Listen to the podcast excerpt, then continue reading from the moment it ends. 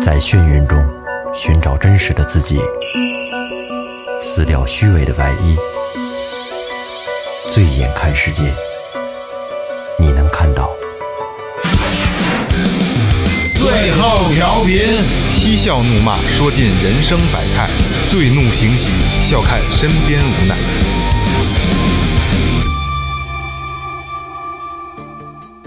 今天这还是加蛋，要要是不加蛋不加伴侣的话，以后不，我不加伴侣了。 九十，而且我不跟到你一 百块钱。而且你知道吃到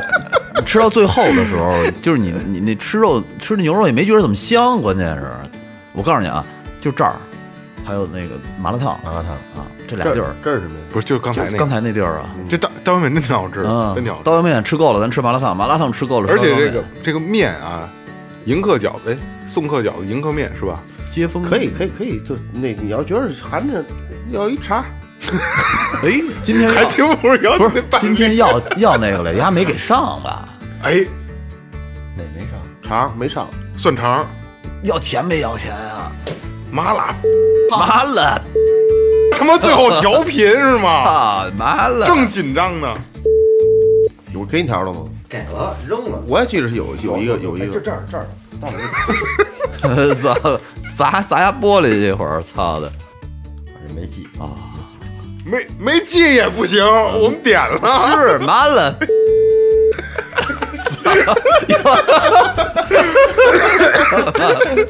逼的，我就我雷哥就想吃这口儿，啊操！没他妈吃上，还花他妈四十多买点他妈鸡杂，操，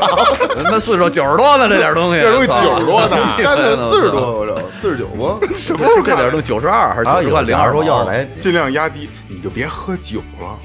二哥那酒喝酒也不贵现，在喝的也不贵，无所谓。二哥酒也不贵，什么鸡巴屁玩意儿？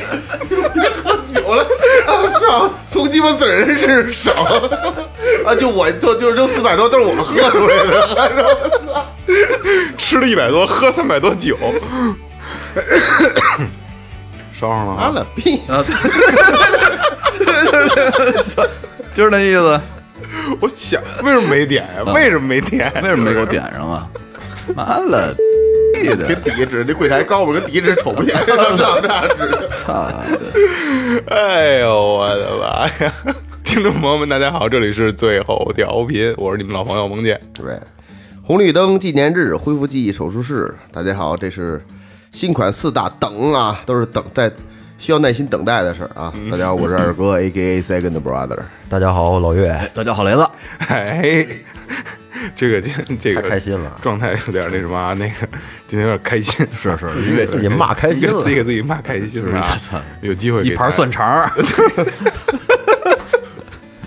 一盘蒜肠跟人跟人解释解解释解释这事跟儿人死磕了，解释今解释天是这样，今天就是怎么回事？刚才这个开场之前，可能刚才这个收录的比较多啊，今天这状态挺好，是怎么回事呢？就是今天那啊个就想吃蒜肠哎，儿。我们今儿吃饭，然饭后雷吃面雷哥就想吃蒜肠，那蒜肠真的还挺好的，然后我也特想吃。后来呢，嗯我我我来我来给你补充一下啊，关键你今天吃的刀削面没没有什么菜，哎嗯对拼了一凉菜，要了一蒜茶，一人一碗面哎，提了出炉，说还吃有完了烧还面伴侣，烧面啊，削面伴侣，一人加了一蛋，这加一东西特无聊，加片儿豆小米呃饭对，加一片豆腐，哎这这挺挺充实。说唯一唯一一个唯一一个主菜就是这蒜肠，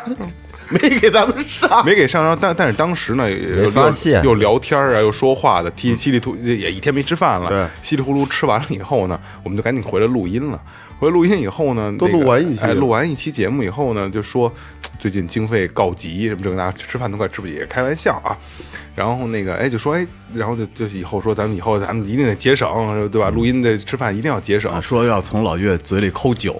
没有 不从让人家喝酒 了。从二哥嘴里抠酒。对，二哥是 吧？对，说说说让我二哥得喝酒，所以说以后说在录音在吃饭，我就别喝酒不要了。喝酒我操，我这一小二十五块钱，后来突然想起来，操，今儿 还要一蒜就肠是有儿啊一呢蒜肠没杀，完了以后，我们就就我们那个就是最后翻单那的个查账，最后那状态，妈啦，啊哎拍桌子了拍桌子了，嗯给俺急，他不给我雷哥上什么的，腰也插上了 完了以后，岳哥说：“哎，我这儿有小票，我我看看吧，别到时候真讹咱们钱。”我说：“那肯定得找的。”然后我就开玩笑嘛，岳哥就翻小票，打开以后，岳哥说：“哎呦。”人没给点，得，这这不是咱这这不赖人家没点咱也不赖人家不行然后又拍桌子，妈了逼，为什么不给我们点？ 没点 也不行就。他妈这一主菜，雷雷哥倍儿狠，那小手伸倍儿高啊，指人家而且那什么 他妈手指头还是弯的，我操！哎呦，拉回来，拉回来啊！正经开始了啊！哎呃，微博搜索最后调频，微信搜索最后 FM 观众新微博和公众号。公众号里有什么呢？有这个， 一定要先说打赏通道，最近经费告急， 开玩笑，开玩笑啊！那个一分也是爱啊，你们的支持是我们最大的动力啊！对还有就是公众号里边有我们很多的节目预告啊，还有像这个这个呃我们的这些生活照片儿，还啊有我们比如出去玩儿、参加活动啊，很多很多的我们就是比较私底下的私密的一些节目状态之外的东西节目之外的东西特别呃包好啊。括好多节目配的图也都在那里边呢因。为我们是我们是愿意露脸的，为什么呢？因为就是大家有很多时候就反映，就是哎呀，你听听电台听好人家特别喜欢这个电台。我们也不要脸嘛哎，，突然一下突然一看见这个这几个人的照片，哎操，你们怎么长这样 啊？然后我们就是故意让你们习惯，我们就长这样， 这样我们就可能近呃就是距离感会更近一些啊。说到经费告急，那咱们要把打赏念一念了啊。好好，哎，这是衣食父母啊。嗯 第一个啊，这个哦，这姐姐两个啊，这姐姐两个樱桃饼干，呃，这个姐姐是在在英国，在英国啊，在剑、哦在她就在剑桥，呃，她留言是退了群，但是在听你们的节嗯目，超爱你们。她先打了一个五杯爱到深处，哎呃呦哦感谢谢喽感谢啊！但是这姐姐已经被我拉回来了，这姐嗯姐私底下跟我聊天还挺多的，就真的是一个给我感觉是姐姐的感觉，嗯特别好，真的特别好啊！我我还我觉得我还挺爱跟她聊天的。啊，然后又打了一个呃十杯翻译，哎呦喂留言是呃最好最好的祝愿啊 Best 留的 wishes 哎最好的祝愿啊，谢谢饼干姐姐，哎谢谢饼干谢姐，樱桃樱桃啊姐姐樱桃饼干姐， 哎 那该我了啊。嗯，这个是戛纳崔，北京市东城区东直门街道东直门外。哎，他说我呢，我是今年的新听众，佛牌那两期入的坑，呃，是我听过这个叙述里边最中肯的。包括呢，里边还提到了要做回向啊，等等的。嗯说我现在正在撸牌呢，已经补这到不是啊，那叫挨盘儿捋挨盘捋，挨盘捋不就是撸哦主啊对对，说我现在正在挨盘捋呢，哎已经补的差不多了，嗯呃，而且还惊喜的发现了艾文老师，嗯在节目里，赵忠祥哎老师，对对对对，呃，我很喜欢几位主播的声音啊，还有这个调性。呃，可能呢，因为我自己本身也是北京的孩子，确实听电台也是喜欢这种调儿。嗯搬砖的时候听，不用过脑子思考，更像是哥儿几个一起呢跟那儿神侃呢。哎，这距离感近哎啊，，真心的感谢各位的陪伴，嗯，三杯念念不忘。特别好，好谢谢特别哥好们儿啊！谢谢就哥这们儿哎就这这这这番话特别暖心啊！没错没错我不知道是不是冲着艾老师来 的，啊，哎，下一位是二狗子，哎这是北京朝阳的啊，嗯，呃，没有给咱们留言，哎是不是今天在直播时候那个？对对对对啊跟你就是聊他天那个嗯，呃，一杯一听钟情，好，谢谢你。 哎，一杯也是爱啊！下一个小王，福建省福州市闽侯县的朋友，嗯，没有留言，打赏一杯一听钟情，谢谢哥哎们感谢儿。感谢感谢感谢啊！哎，曹川老朋友了啊，陕西省榆林市的，我们今天要说去榆林给岳哥修车呢， 水性漆，对 对，水性漆的事儿啊。三杯念念不忘啊！哎感谢川儿，感谢川儿谢啊！齐了。谢了，齐了，齐了，齐了，齐了，齐了。那个多留言啊，怎么不留言呢？其实我我真心的是特别，就你们打一分钱，然后多多说点话，我都开心。真的，就是我愿意跟你们有这种沟通，因为一个是你们证明了我们四个人为最后调频的努力，再一个就是我就是刚才我说的距离感，我我特别希望距离感是特别特别近的啊。嗯这种金钱的交流，哎， 对多多打赏，多留言，好吧？嗯嗯，那个来吧，好咱们把情绪调整。今天这个这个场开的可能太开心了哎开得有啊，点不太开心了，不太不太对这但是调今调性跑了对今天我们要聊一个相对沉重一些的问嗯题啊，这个问题是什么呢？现在大家都在关注一个问题，叫做幸福指数。对，对这对嗯而且而且这个东西已经流行了很多年了。不老问你幸福吗？哎，你幸福吗？嗯这过得幸福嗯吗这这最开始咱们电视台都在做这些东西啊，你幸你幸福吗？啊你压力大吗？对吧？呃，幸福指数这个东西呢，说实话啊，对于我们来说，对于咱们就是平民老百姓来说，嗯挺他妈虚无缥缈的一个事儿。因为你什么样才叫幸福？可能对于咱们他妈的。咱们这种阶层可能就是哦，我有钱了，我想买什么买经济条件好了，哎，经济条件好了才叫幸福，但是这是一个有有有有封顶的，你嗯怎么叫好？因为这是没有标准的，因为它是跟你的欲望有直接关系的。没错你对于村里的孩子来说，人吃顿饱饭就是幸福，没错是不是？而且欲望这个东西吧，就是会跟着你的能力去增长。它像魔鬼一样，没错，没错。今天你可能我我吃吃个鹌鹑蛋我就开心了，明天我就得吃猪蹄子，对，吃完猪蹄子后天我他妈就得吃就就吃海鲜啊，不鱼翅鲍鱼，对吃吧多？吃素，多吃素。 对，所以幸福指数这个东西呢，在我们看来可能相对的虚虚一些。对，是。然后，但是今天我们聊一个相对反向的东西啊，这个反向东西是什么呢？可能大家呃理解的并不会那么的深刻，但是大家都会有一一定的认知。这个叫做什么？叫做死亡质量。嗯，哎，哎，哎，这段我觉得我我我说的特别好。可是挺美。呃，对，挺挺挺挺满意啊。这个这个死亡质量就是怎么讲呢？啊，有有一段话是这么说的啊，说科技发展到了今天，医生面对的最大问题不是让病人如何活下去，而是如何死掉。嗯，所以就是不得好死。这我要加引号，这一定要加引号。不得好死、是现在最被我们忽略的幸福难题。就是呃，做过一个大的调查，全球对全球八十个国家和地区嗯进行了一个调查了啊。呃，这这个调查在二零一五年发布了一个死亡质量指数的一个报告啊。嗯英国死亡质量是最高的，嗯，然后八十个国家，嗯咱们中国排第七十一，七十一，我觉得哦就是那这是一那那个。不算，那不算靠前。快垫底儿了啊，这是一个不不不太让人舒就是服的死亡死亡质量排名是吗？在死亡质量的快排名垫底儿了，就是在咱们后边儿，呃，比如说呃呃，就就像伊拉克这样的国家，嗯就是比都这几个国家都是相对不是太太好的状态的国家，嗯所以我觉得我们今天要正视一下死亡质量这个问题，嗯所以呃，好好听今天的节目，我们告诉你什么叫做死亡质量，好吧？嗯好，其实刚才说起这个幸福啊，很多人可能关注的都是我们如何让生活更好、更美嗯好，是吧？日子过得更舒适。很少有人会往我怎么去死这个方面去想去联想。或者是说怎么能舒服的死掉？没有人会往，除除非你到了那个地步了对，才会去想。没有人会主动的去想。其实死亡质量，在今天咱们要聊的，尤其是在咱们现行的这种状态下啊，更多的是有尊严的死去。没错儿，那我先给大家讲一个故事。哎这个故事和死亡质量有一些关系。好啊，咱们听一下。这个故事说的是关于作家巴金先生。哎，在一九九九年，巴金先生病重入院，嗯经过一番抢救之后呢，最终是保住了生命。嗯但是他这个鼻子里面从此就插上了胃管儿，把这胃管儿从鼻子里面插进去嗯不了。能主动进食了。嗯，进食呢，得通过胃管儿往里打一天分六次打到胃里边儿，而且这个胃管儿至少两个月就得换一次。嗯就看着这长长的管子从鼻子里面一直通到胃，嗯而且每次换管子的时候都能感觉出这个巴金先生被呛得满脸通红，嗯而且长期插管子导致嘴巴合不拢，嗯并且呢他下巴因为这个还脱了臼，还会有它里边还会有溃疡呢，是吧？哦它是算异物吗？哦对，到后来，只好把气管切开，用呼吸机来维持呼吸。嗯，巴金他曾想过放弃这种生不如死的治疗，可是呢，他没有选择的权利，因为家属和领导都不同意，每一个爱他的人都希望他能活下去，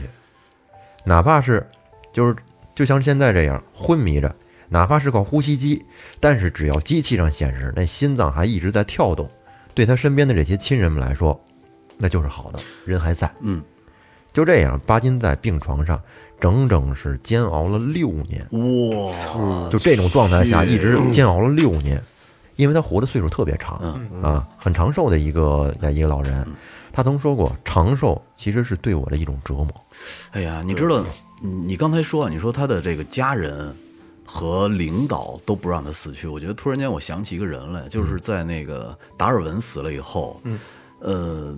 他的其实他的家人是想把他的这个骨灰或者尸体安放到自己的这个墓地里的，嗯，但是不让。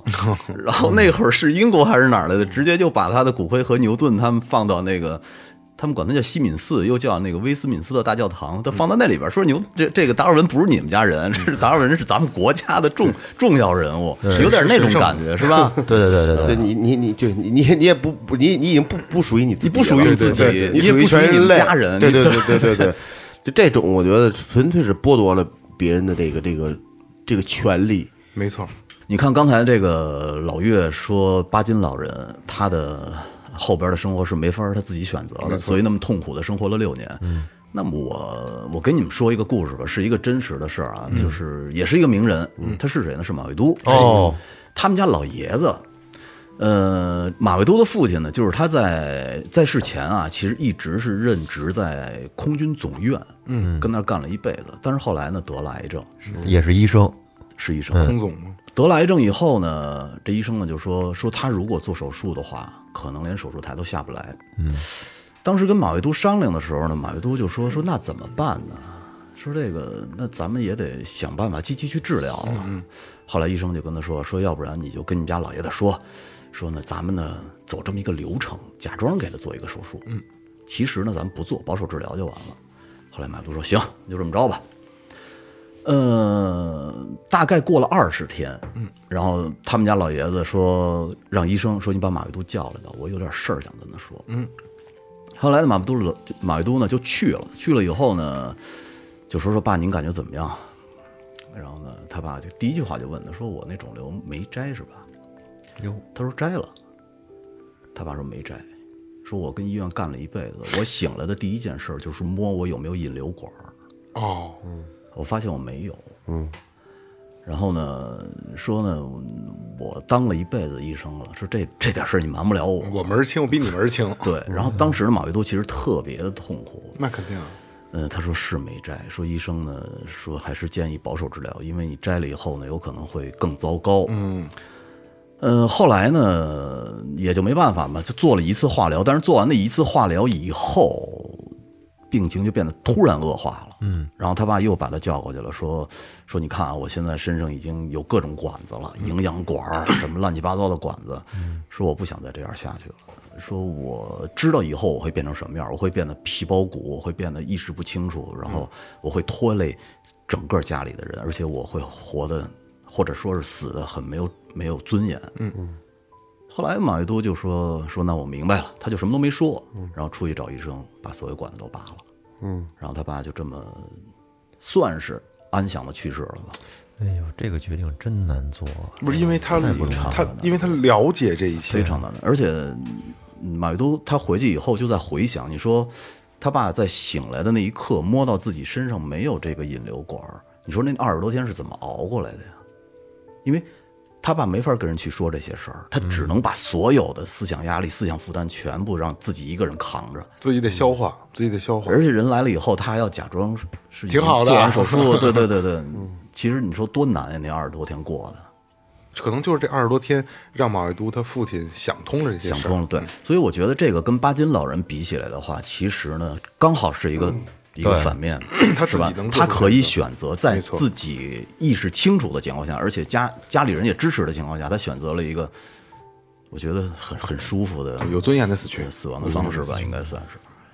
他算是那什么人？算是有有有有自主能力的，啊明白？对，像从老他岳从事和他从事的职业也有关系，嗯老岳说那种选择不了，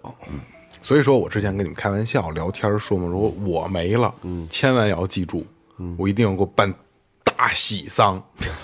然后送出我走的时候，一定给我放《快乐老家》啊，你鸡巴岁数这么小，你就开玩笑嗯嘛，开玩笑，我就就是有尊严的死去，哎，你看，我正好也看到了一个文章，就是说，嗯，有上海有一个非常有名的一 个大夫，嗯，他跟这个马未都他爸的主治医生其实是一种观点，就是说，这个胃癌或者是别的癌症，嗯，到了晚期的时候是不适合开刀的，对，还是保守治疗比较好一点儿。嗯、他说这个这个叫原上海瑞金医院的院长，而且呢也是中国抗癌协会的常务理事，叫朱正刚。嗯，说在二零一五年的时候呢，就开始四处地去拦刀，拦着别人开刀。为什么呢？嗯，说这个就是这种晚癌症的晚期的肿瘤，实际呢这是扩散的，全身到处都是的。然后你肯定是切不干净。你切了以后呢，这些肿瘤它自带的一种免疫系统会受到刺激，激会活了对，会导致它们启动更强烈的一种反扑。所以说呢，一般的患者呀，在这手术后一般都活不到一年，嗯嗯，活不到一年就死了。对，他伤元气了。说伤元咱们气说了真说说伤元气了，他本来你就还有点抵抗力，这回给你一一一，呃咱们讲究这中国传统讲究不能放气儿嘛，嗯，他那个的底气元气，你再就回不来了，是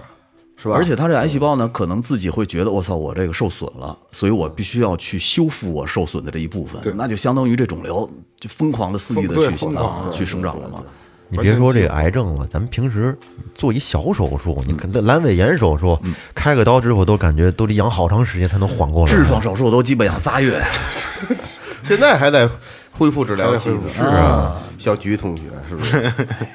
这个咱说这癌症，这个其实这全世界这个癌症有很多还是目前来说还是攻克不攻克不克不攻克不了。但是目前来说，就是全世界治疗这个癌症最牛逼的国家还是美美国，嗯嗯，就是人人就是鸡巴先进发达对先对进就是就是就是先进，嗯，但是这个很多美国医生面对在面对自己，比如说他他知道他得得这个这个跟癌有关系的病了，大多数的都会选择不治疗，嗯，人就做一个简单的就保守治疗哎了。就就回家了。就是保守治疗，用、啊或者是用用药啊什么的、延缓病情，或者是减轻痛苦。对，嗯、有一个教授，这个这主是应该是亚裔的吧？嗯，具体叫什么名儿我想我就记不太记不太清楚了。他发表了一篇文章，就是你认为美国，他就是因为翻译过来肯定有有有有有有会不一样的地方，大概那意思就是你认为美国医生选择死死亡选择这个就是死亡的方式。是什么样的？其实他们跟你想的根本就不一样。嗯嗯，大多数医生都会选择就是简简单单的一处理，然后回家吃点药，就就就享受他自己享受的最后那点时光就快嗯乐快乐每一天啊！对对对，开开心的就离开。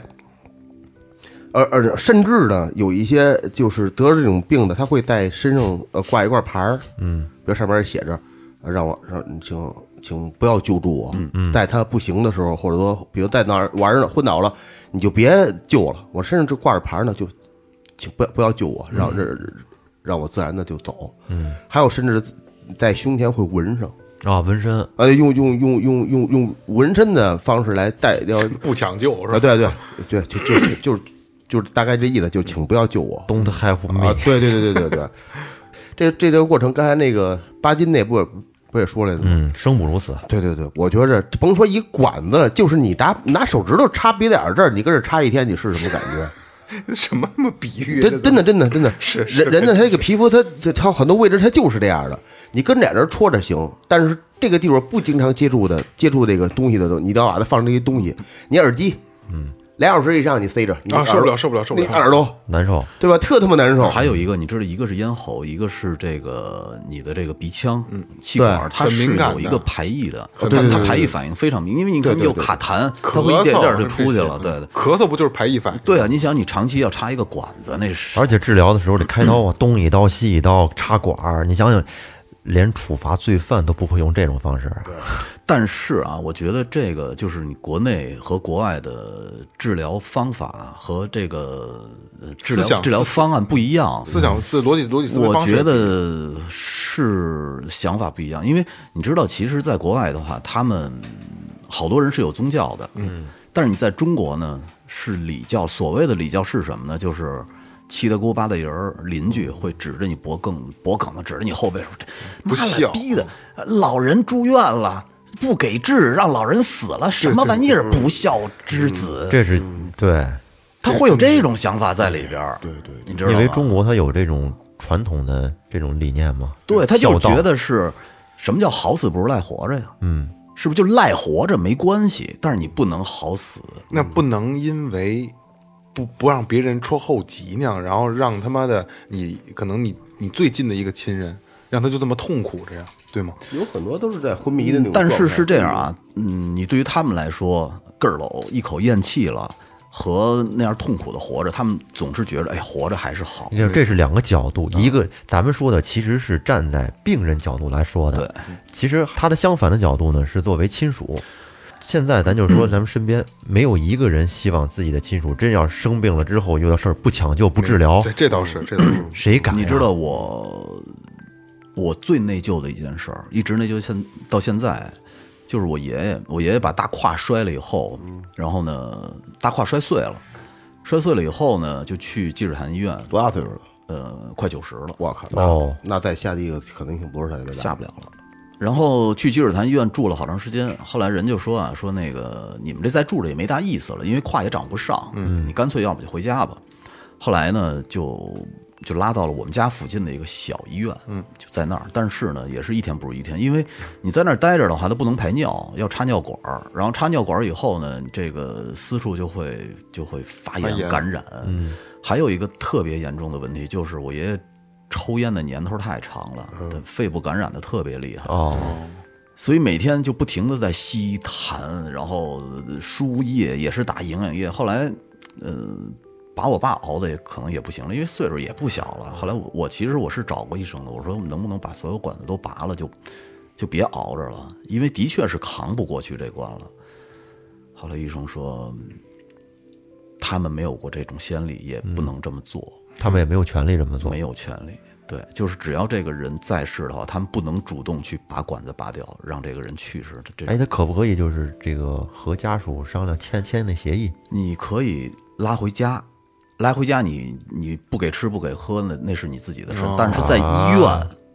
在医院就不行。哦啊，就不是应该是这样，就是你这管子插上了，这人还活着就不能拔，就不能拔，对但，你要说拉了以后，你你插这你插不插管子，治不治？你说不治，就就跟医院嗯就吃药调理，那他那那也无所谓。因为我我是我爷爷带大的从小，所以呢，就是这个事儿一直这个就是这那这个难受的劲儿，我到现在都过不去。我就是觉得我我爷爷的在天之灵不知道会不会知道我跟医生说过这些事儿，所以就像刚才二哥也说过啊，刚才我就用二哥还有雷哥刚才说的，尤其是雷二哥。二哥说：“美国医生就是这理念的问题，再一个就是雷哥刚才说他爷爷的问题啊。现在啊，国内有一个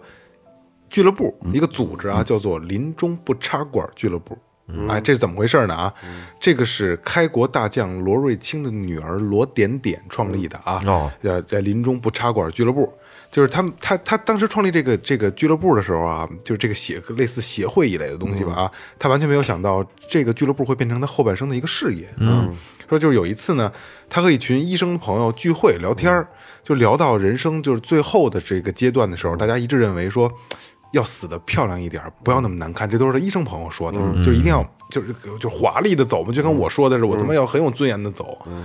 嗯，就是他们就是就就是觉得说不希望要在 ICU E 赤裸裸的，就是浑身插满管子，嗯就是像一台他们是怎么形容的啊？像一台吞币机器一样，就是在花钱，嗯对完全就是瞎花钱，嗯没错没错对吧？说每天吞下几千元，然后最后。我觉得这个形容特别好啊！嗯最后工业化的死去，哦，我对吧？我觉得这个特别典型啊。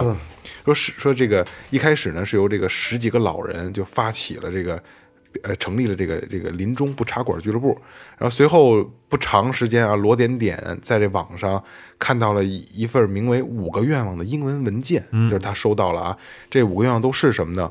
第一个，我要或不要什么医疗服务；嗯，第二个是我希望使用或不使用支持生命医疗的系统；嗯嗯，第三个是我希望别人怎么对待我；第四个是我希望让我的家人朋友知道什么；最后一个是我希望让谁帮助我。就是这一就这这份临就是生前的预理预留遗嘱啊，提前遗嘱，哎，等于就是这就是主动的让病人自己做选择嗯的，我觉得这是一个特别好的啊，就是它允它允许了人们在健康清醒的时候，通过这些简单的问答，自主决定自己临终的所有的事物，嗯，就是不不不不心脏复苏啊，不插管儿嗯不这抢些救嗯哎，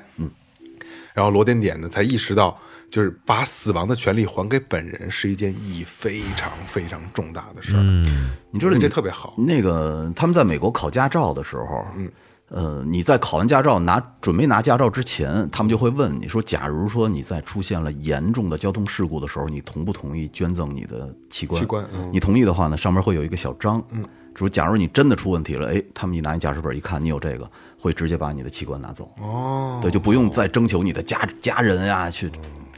但是这个其实让人， 这个让咱们听起来可能也他妈的挺冷冷冰冰的哈，感觉。其实到你说刚才就是说你说那进 ICU 这个，嗯，这个确实就你就嗯甭甭说上多少好药，什么进口好药，在 I ICU 待一天也确实不便宜。不便宜，其实你真不如拿这些钱的都不用那么多，三分之一我觉得足够了。那些禁止的那东西往身上堆吧，最后的阶段就家回家里好好享受吧。不是是这样啊，但是我觉得这个咱们是要分两个层面去说这个事儿。嗯，一个层面是有的救，假如心梗、脑梗，啊我有的救，能搏一把，我花两百万、三百万、五百嗯万，我把家人救回来，那个是是他们应该的，那应该哎嗯对嗯是吧？还有一种呢是不能救了，的确是，你说这个癌症扩散了，满身都是了，你根本就没有办法救了。你说这个你再再去拖着，其实就意义不大了。其实聊起这个癌症来啊，就是呃，其实这个癌症现在可能并不是一个说绝对的绝症，嗯对吧？现在可以治疗有很多的方式啊，毕竟放化疗，嗯还有就是现在所谓的靶向啊。因为正好是前两天我有一个特别好的朋友，嗯你们都认识啊，这个回头咱们闭了麦再说。他父亲刚刚查出来肺癌，小问题啊哎，小问题。但是还是发现比较早期，刚做完手术，然后又做了什么基因的这个普查之类的什么东西，我也不太懂啊。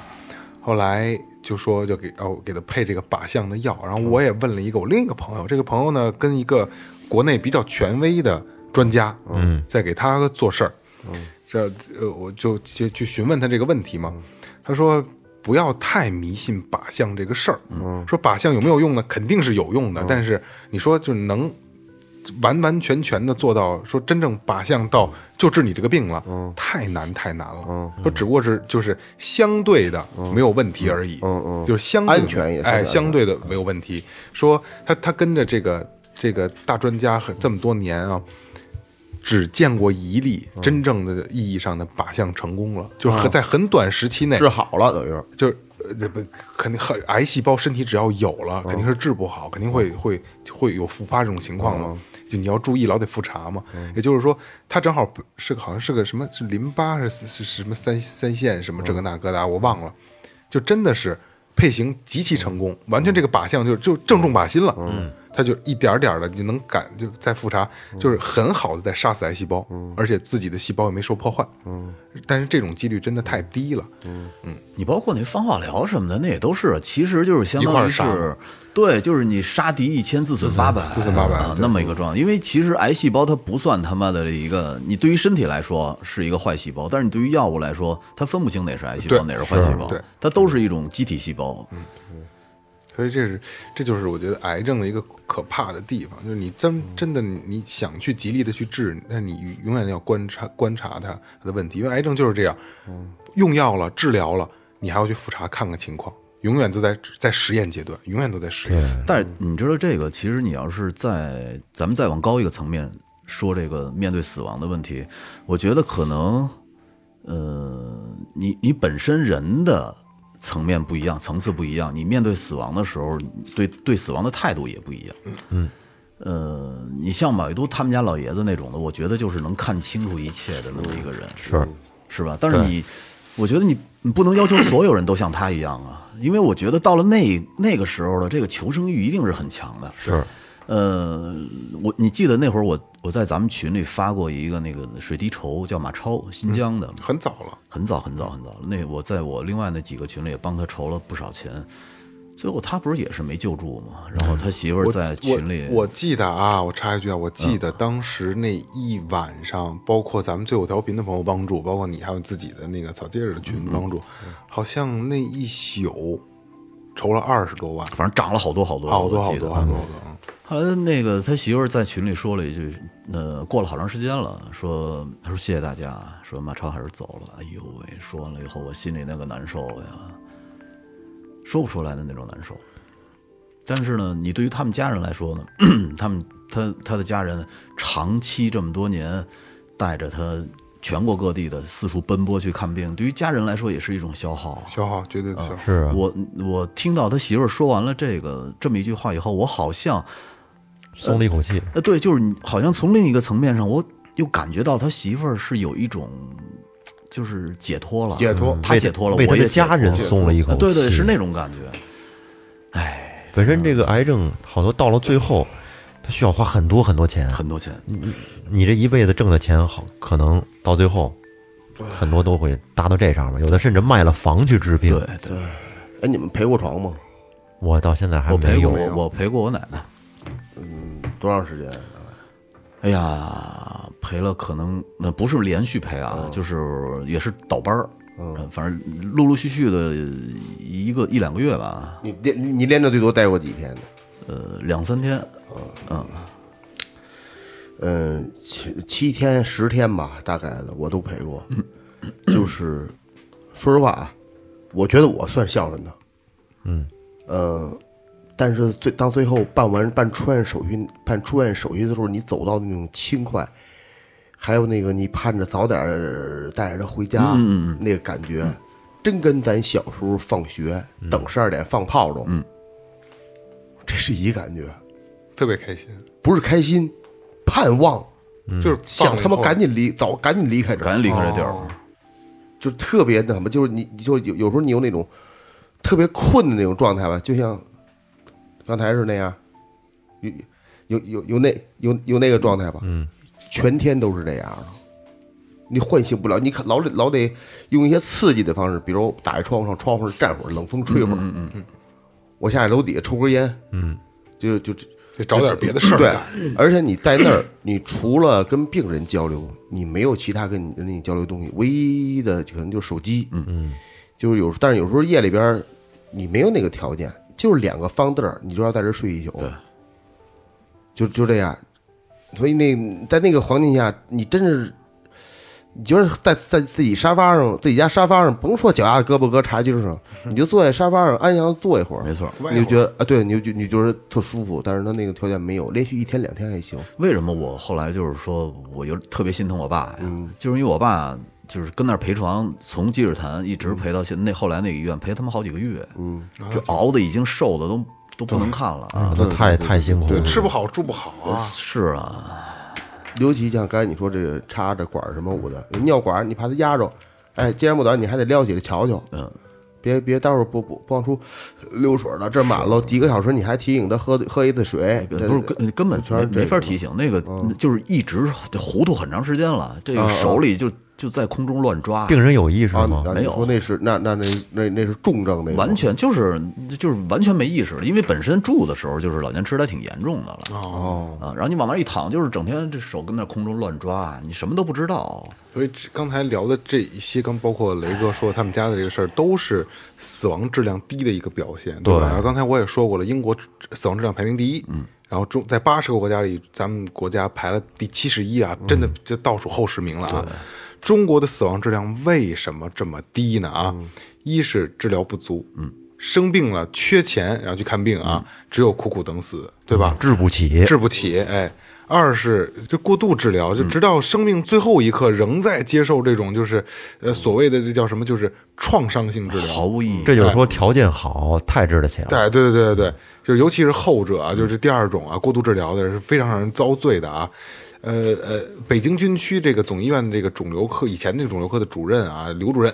他是怎么说的呢？说他从医四十年，至少经手过两千例死亡的病例啊。我觉得这应该挺保守的这个数字啊。他他怎么说？就是钱不要紧，你一定要把人救回来，哪怕有百分百分之一的希望，您也用百分之百的努力。嗯哎，就这是是他病患，这对，是这是他听到最多病患的对对对一个态度啊。这他每天呢，他都会有这样的这个请，受到这样的请求，嗯，呃，他就他就只能是那点头，他不能说我救不了，操你这对吧？不可能这样，嗯，他就只能是点头，但是心里感叹，就这样的抢救的意义何在？对，真的，因为他就跟美国医生看自己的病人，他也懂，就包括像那个马尔都的父亲是一样，他知道是自己就的心里就是这没戏了，就对，说那些癌症病人最后的时刻，就是呃这个这个主任就经常听到各种抱怨，说我只有初中文化呀，我现在才明白过来，原来这说明书上的有效率不是什么治治。治愈率是吧？嗯，说我这个什么什么，我我为了治病，我卖了房，啊、我但我现在还住原来的房子，可嗯是这房主是人家了，我得给人交房租，都全是这种事儿。卖房治病的，说这个还有病人说，就就就像电视剧一样，说每集演完都告诉我们别走开，下一集更精彩，嗯，就是因为永远永远有期望，对吧？然后这这个病人直到最后才知道，就是主角很想活，但他最后还是死了。但是在这里边儿，我觉得也不排除一些那些小的一些的，呃，居心叵测的黑心医院在啊肯里定边儿，这肯定有这肯定是吧？我觉得也也不排除。这我还说的是正规的医院嘛，对国内的对嗯吧？这大医院，就是有一个数据显示啊，中国人一生百分之七十五的医疗费用花在了最后的无效治疗上，真嗯的是这样。因为可能我这个数据说出来你没有。概念，但是你你去细想，稍微的去细品品这个事儿，真的是，嗯你可能发烧感 冒三四百块钱，哎，你开个刀，这这这千千几千块钱，住个院上万，但是可能最后的临终的这个我们所所谓的这个这个就是机械性的治疗，可能要花你全部积蓄。钱都花在后面了。但是对嗯我我说这话我不知道该不该说啊。我觉得其实中国在医保这块儿有一个特别严重的问题是什么呢？我操，你听我说啊，就是说很多重病的药是不给报销的，这些钱都浪费在那些轻症的药。比如说我我感冒了，我去拿好多好多药回来，我不知道你有没有这个感觉啊？反正我有时候去感冒，他给我开一大堆药，我实际可能吃其中的三分之一或者对，就足够了。嗯剩下的全部扔掉了，全部都浪费在这儿了。能不能能不能改成我轻症的时候呢？我是需要花一些小小钱去买这些药，就治治个头疼脑热就完事儿了。这些钱放在重症上，期待着以嗯后，不知道我也是我也是瞎琢磨啊。而且这个不光说是在，呃，不怎么说，就比如说到到药店去，前、前一段时间我感冒了，嗯嗯，说什么症状啊？我说就流鼻涕，然后他说咳嗽吗？我说不咳嗽，轻微有一点点，就没也没有痰。然后他说别的症状呢？我说没有了，我就流鼻涕、喷嚏，我都不打。我但是我知道我我自己知道我是感冒了嘛，因为感冒的状态什么样还是很清楚的嘛。然后他说，嗯，然后我就说我想要一个什么什么药，因为我知道这就治就是比如感冒清热就东够西，用了啊感冒清热就足够了。我第一天吃两袋儿，第二天一天一顿一袋儿，两天就好了。我因为我我咱们我三十多岁了，我比较了解自己了，就是我知道我这个这次的感冒。我需要吃什么药？嗯大概吃几天，对吧？这这个，我觉得应该是大家都比能理解这个状态啊。嗯他给我拿完这个，说你这个差点儿啊，我再给你开一个这个，再开一个那个吧，这个配合着吃肯嗯没定错快。嗯没错没错，我说我不用，我就要这个。那你这样慢，我说我他妈就要这有个人给你甩咧子呢啊！你跟我废什么话呀？我知道我干嘛了，对有点吗？他就是这样对吧？你没有意义。嗯把所以雷现在把雷哥那话甩给他，嗯，对，不是你知道在干 了屁！ 你知道在那个，假如咱们就拿美国做比喻啊，你在美国，包括那些拉美国家，人家那头疼脑热是，比如说感冒了，是他妈不吃药的，不吃药不吃药医生告诉你怎么着，就是一个呢是回家喝白开水去吧，再有一个呢就是柠檬水加蜂蜜，嗯，你多喝就行了，抗生素人绝嗯，对多不喝然后去晒太阳就好了，对抗生素人绝对不用。嗯，这个就是感冒这个啊，一定要我给大家普及啊，一定要早发现早治疗。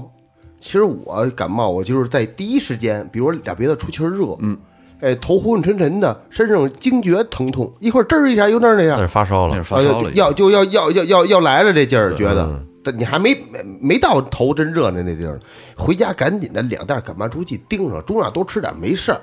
一个感冒冲剂，还有一个就是是吧什么那个那个排骨热乎热乎的排骨排骨水汤加那个胡椒粉，啊，你可能馋了，来来来，拽回来拽回来，转过来，转过来。那在这儿呢，我再说一个案例，嗯，这个是上海丽莎大夫讲述的一件普通事儿。哎，嗯，之所以说普通，是因为像这样的事儿每天都在各大医院里发生着。一个八十岁的老人因为脑出血住院，这家属就说呀、无论如何您一定要让他活着。这个可能是大多数的大多数的患者家属都会对医生说的话。结果经过四个钟头的全力抢救之后，老人活了下来。哎，不过呢，气管被揭开，喉咙被打了个洞哎，呦，然后有一根很长的管子连向呼吸机。嗯，偶尔呢，这老人也能清醒过来，痛苦地睁开眼。这时候他一睁眼，家属就会格外的激动，拉着大夫的手说：“谢谢你们拯救了他。”嗯，然后就是家人轮流的昼夜陪护他，目不转睛地盯着这个监护仪上的一些数字，每看到有一点变化，就会立刻来找医生。后来，他们发现这个老人身体肿了起来，头部就跟吹大的气球一样，而且更糟糕的是，他的那个气道出血不止，这就使他得更频繁地清理这个呼吸道。后来在每次吸抽的时候呢，护士用一根长管伸进他的鼻腔里边，就能看到有很多血块啊，还有什么血，就是这种分泌物啊，都被吸了出来。流到肺里了。这过程很痛苦啊！只见这老头就皱着眉，拼命的就想躲这个管子，那肯定啊他不想，他不想去受这个罪。可是每当这会儿呢，这老头的孙女总是也低着头不敢去看。可是就这就这样，每天就重复着这清理，每天清理也清理不干净，还是能抽出好多来。然后这个大夫就问家属说：“咱们是就这么继续下去拖下去啊，还是放弃呢？”但是家属还是表示一定要坚持到底。所以孙女说：“如果他死了，我就没有爷爷了。”嗯。后来这治疗是越来越无奈，他爷爷清醒的时间也越来越短。嗯。最后呢，而仅剩的这个清醒的时间，也都被这抽吸呀、扎针呐、全给占据了。到最后，这个老人的死期将至啊，这个医生心里他很明白，老他已经到这份儿上了，熬我不过去了，熬不过去了，肯你很快就就要走了。然后这医生就对他孙女说：“你在他床头放点薰衣草吧。”然后他孙女就说：“好，我们也反正也不懂为什么要放，可能是对病情有帮助吧，听您的。”然后这个一大夫第二天查房就觉得，哎，这屋里啊香气扑鼻啊，有一股薰衣草的清香。只见这个老人的枕头边呢放着一大束薰衣草，他静静的在那床上躺着，感觉他的神情柔和了好多。就这么又过了十天之后，老人死了。死的时候呢，就是他这个浑身的皮肤啊，这颜色已经都变成了半透明的那种状态，这针眼儿啊、针管儿啊，他全身都已经插遍了，脸部水肿，就是已经都脱相了，看不见本来的模样了。这大夫就问自己说：“如果要是说这老人他但凡能表达的话，他愿意要这十天吗？就在这十天里边，他没有享受到任何生命的权利，对，而生命的意义又在哪儿呢？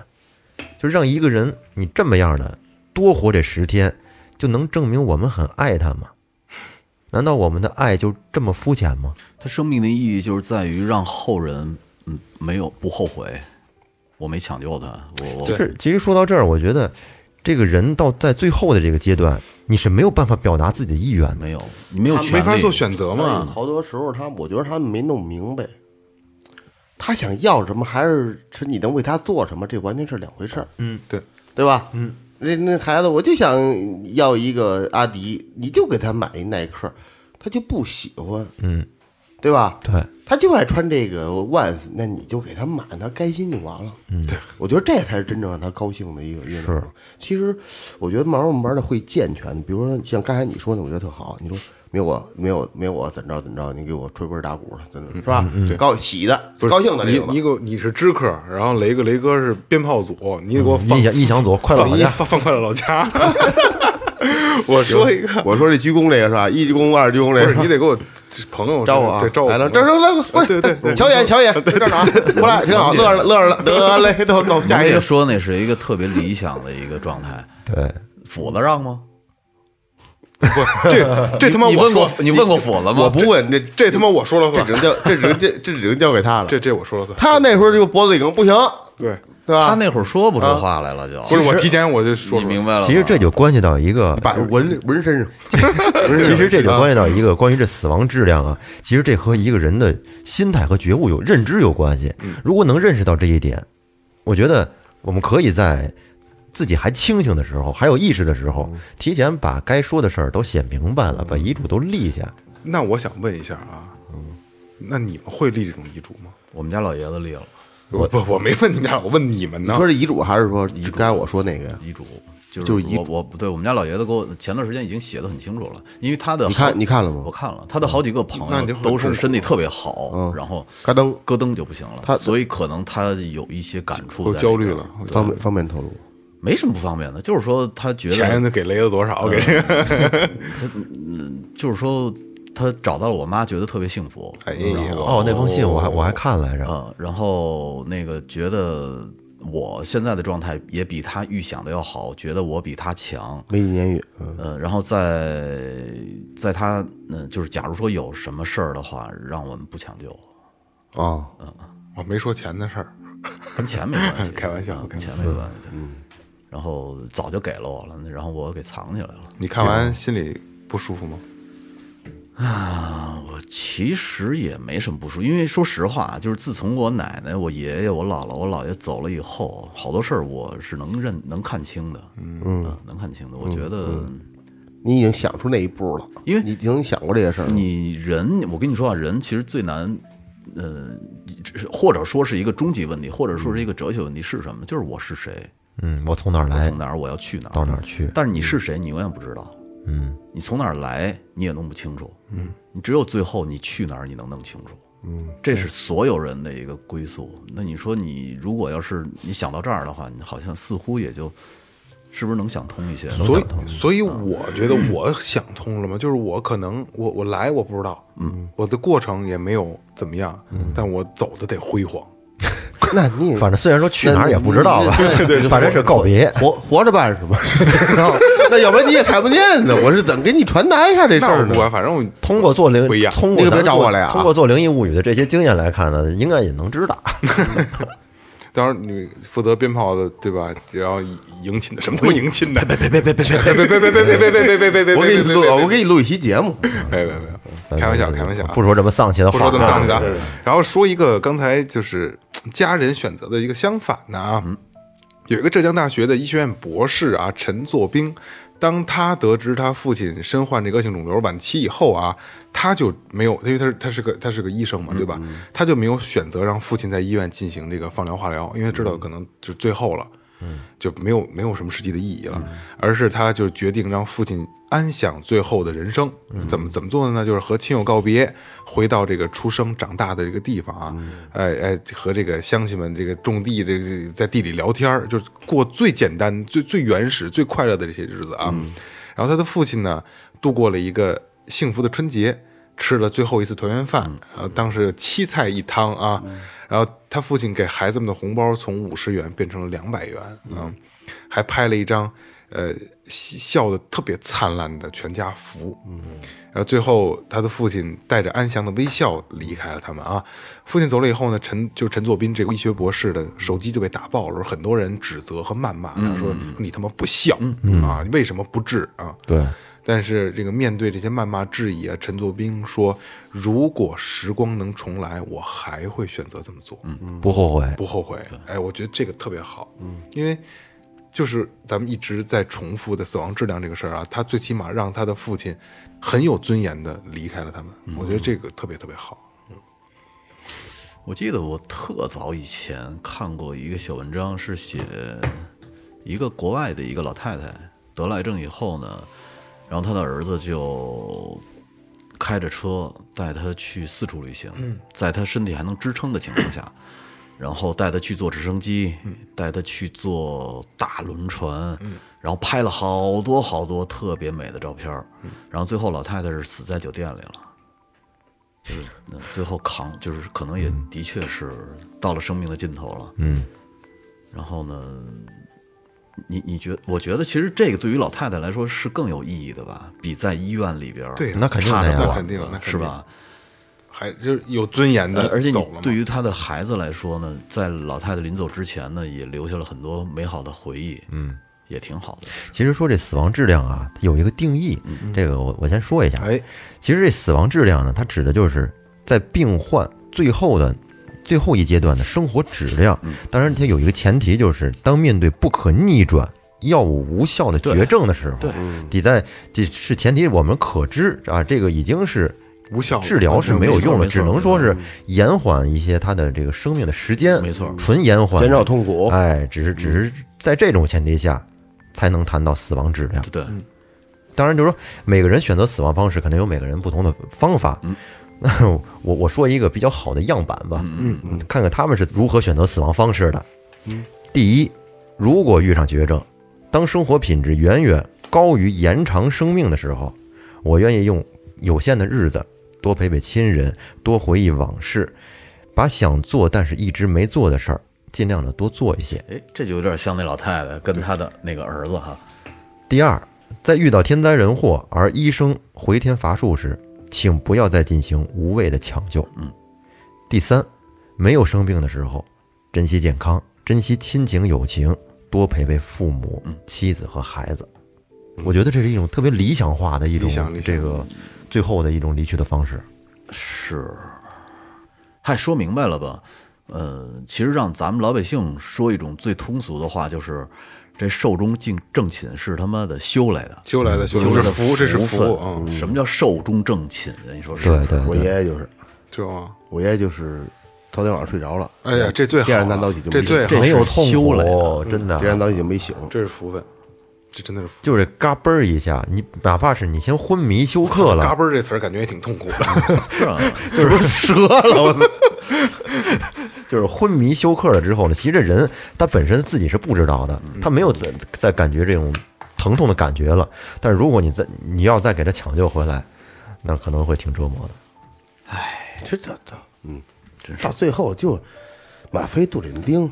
堆呗， 爽一把得反正反了。正真该的该用的全用上，真的就是他没别的药了，到那阶段就是吗啡、杜冷丁，就是这这这这是吧？也有那条件不是能能爽一时是一时。爽一把是一把 OK，爽个屁！那是吧会儿你的病痛折磨的你，想的你根本就没感觉了。我告诉你还吧，有也是抵到了消啊你到了癌症后期的你就话，没感觉很了很正很常疼痛的，对痛不是你得苦。说他一个正常的痔疮不是手术，他都没感觉了，别说癌症，只能是缓解你。看我那痔疮手术，晚上打两针都他妈疼，都是吗啊，你后来你看好病好三个月，现在每天坚持可能打给一你针给。你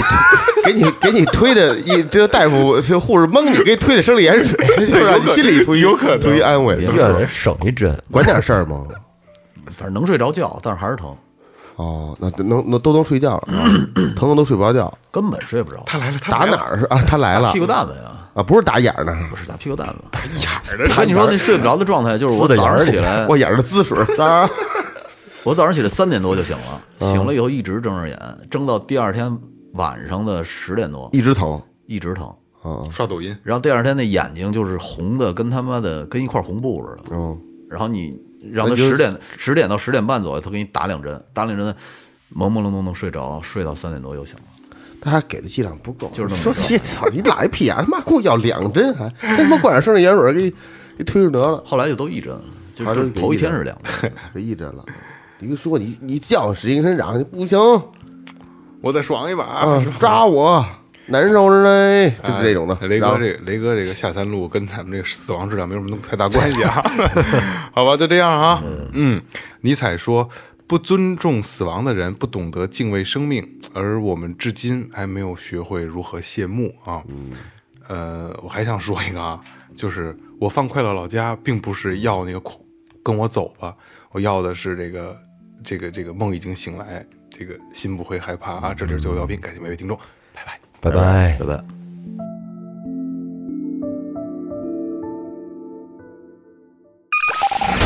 您正在收听的是正在收听 Tipsy Radio, 中国唯一一档最后谈话类节目 the only one. 《最后调频》。